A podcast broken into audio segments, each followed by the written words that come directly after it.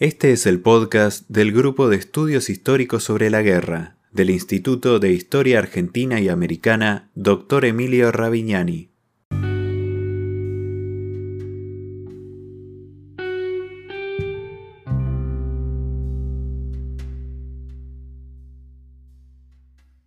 El Grupo de Estudios Históricos sobre la Guerra, GEIGE, fue fundado el 16 de diciembre de 2013 en el Instituto de Historia Argentina y Americana Dr. Emilio Ravignani, Unidad Ejecutora UBA CONICET.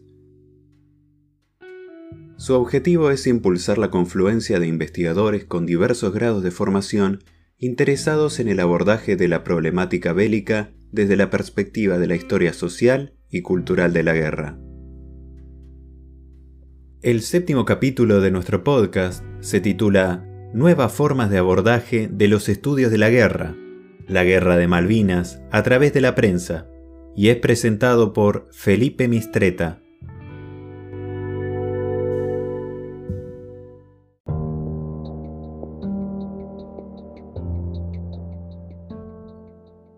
En las últimas décadas, el estudio de la historia de la guerra se ha diversificado y se ha abierto a nuevos abordajes.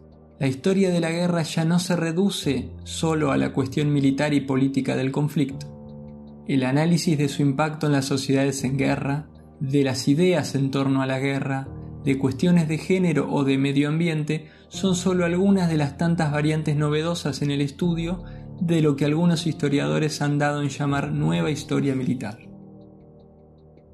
Entre estas nuevas vertientes, la historia social y cultural de la guerra ha desarrollado estudios sobre cómo las sociedades en conflicto se ven a sí mismas y a sus enemigos.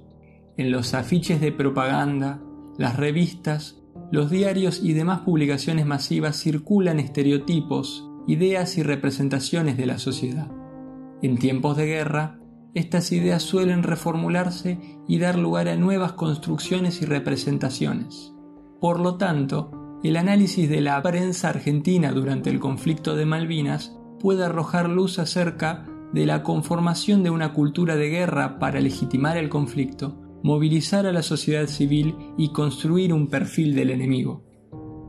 En este podcast analizaremos las representaciones de la figura de Margaret Thatcher, primera ministra del Reino Unido durante la contienda, realizadas por el diario Crónica. Este medio, fundado en 1963, se destacaba por su impronta sensacionalista y popular, y durante la guerra se dedicó a seguir los acontecimientos de manera pormenorizada.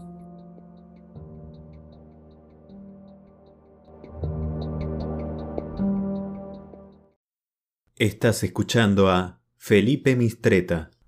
Este es el podcast del Grupo de Estudios Históricos sobre la Guerra del Instituto Ravignani.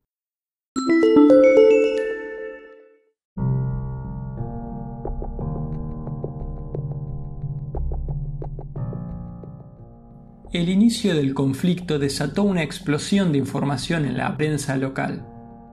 Crónica tituló en la primera plana Argentinazo, las Malvinas recuperadas. El matutino desarrolló amplias noticias sobre las islas y el conflicto, que se multiplicaban hasta en la sección de deportes. En las noticias, no dejó de atacar a la líder británica, a la que se situó como eje en la construcción de la imagen del enemigo inglés. Al analizar la representación que se hacía de la ministra, pudimos distinguir cuatro tipos de argumentos con los que se la atacaba. En primer lugar, se fue construyendo una imagen del enemigo que agraviaba a la ministra por su condición de mujer. Los ataques a Margaret Thatcher se basaban en que constituía la antítesis del estereotipo de mujer planteado como ideal, definido por su juventud, belleza y atractivo para el sexo opuesto. Por lo tanto, se la agraviaba describiéndola como vieja y fea y también se le criticaba su forma de vestir, que no encajaría en los cánones de la moda. A partir de la intensificación de la guerra, se sumaron connotaciones negativas, como bipolaridad, histeria y cambios repentinos de humor. Bajo el título de Thatcher, esa bucanera delirante, el diario trató de demente a la ministra. A la típica acusación de piratería dirigida contra los británicos, se le agregó la referencia a la locura, asociada a la mujer al menos desde finales del siglo XIX. El segundo elemento en la representación de Margaret Thatcher hacía referencia al frente interno, es decir, a distintos sectores de la sociedad británica que cuestionaban su manejo del tema Malvinas. En sus noticias, Crónica los presentaba como una suerte de aliados de la Argentina en el conflicto. El Partido Laborista Británico, principal partido de oposición, era sin duda el máximo exponente. La intención del diario era dar cuenta de que una parte de la sociedad británica no estaba a favor de la guerra. Este tipo de noticias se reiteró constantemente, con títulos como por ejemplo Oposición acorrala a la Thatcher. Además de los laboristas, Crónica fue señalando nuevos enemigos internos de la ministra. Algunas noticias aludieron a las dudas de su propio partido acerca de la conveniencia de dejarla a cargo de la dirección del gobierno. Asimismo, el diario se hizo eco de rumores del rechazo de parte del ejército a enviar más barcos a Malvinas, de una marcha de 3.000 personas contra la guerra en la ciudad de Londres y de una encuesta que mostraba una caída de la imagen de la ministra. En tercer lugar, podemos mencionar otro tipo de agravio, típico de las construcciones de la imagen del enemigo durante los conflictos bélicos. Nos referimos a su demonización y deshumanización para legitimar el propio accionar. El enemigo es despojado de cualidades humanas y se le atribuyen características similares a los animales, a monstruos y a demonios. Al construir un otro deshumanizado y demonizado, es más fácil fomentar su destrucción porque ya no se es considerado un igual. En la construcción de este tópico, el diario apeló a imágenes, caricaturas o fotomontajes, que en general formaban parte de la revista tal cual, que se publicaba semanalmente y se podía adquirir junto con el diario. Podés conocer más sobre el Grupo de Estudios Históricos sobre la Guerra a través de nuestra página web www.gigue.com.ar. También podés encontrarnos en Facebook, Twitter, Instagram y YouTube como arroba.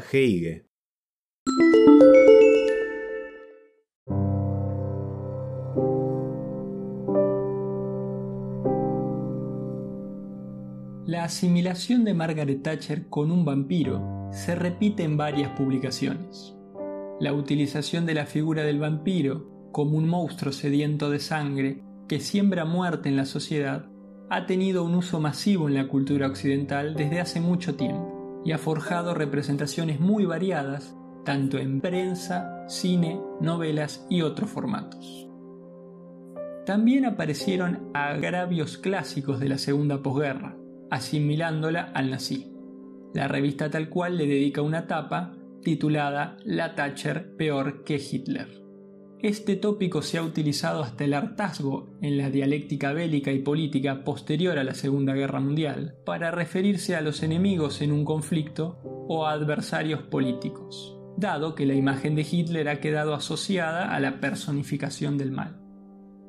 Para terminar de configurar la deshumanización y barbarización de la ministra, se apeló a la tradición de la maldad judeo-cristiana por excelencia, asimilándola con el demonio, por ejemplo, tal cual tituló Más mala que el diablo, apoyándose en un fotomontaje de la ministra que la asemeja a Satanás.